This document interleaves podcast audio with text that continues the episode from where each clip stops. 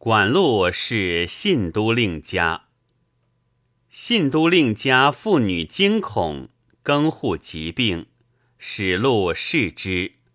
路曰：“君北堂西头有两死男子，一男持矛，一男持弓箭，头在壁内，脚在壁外。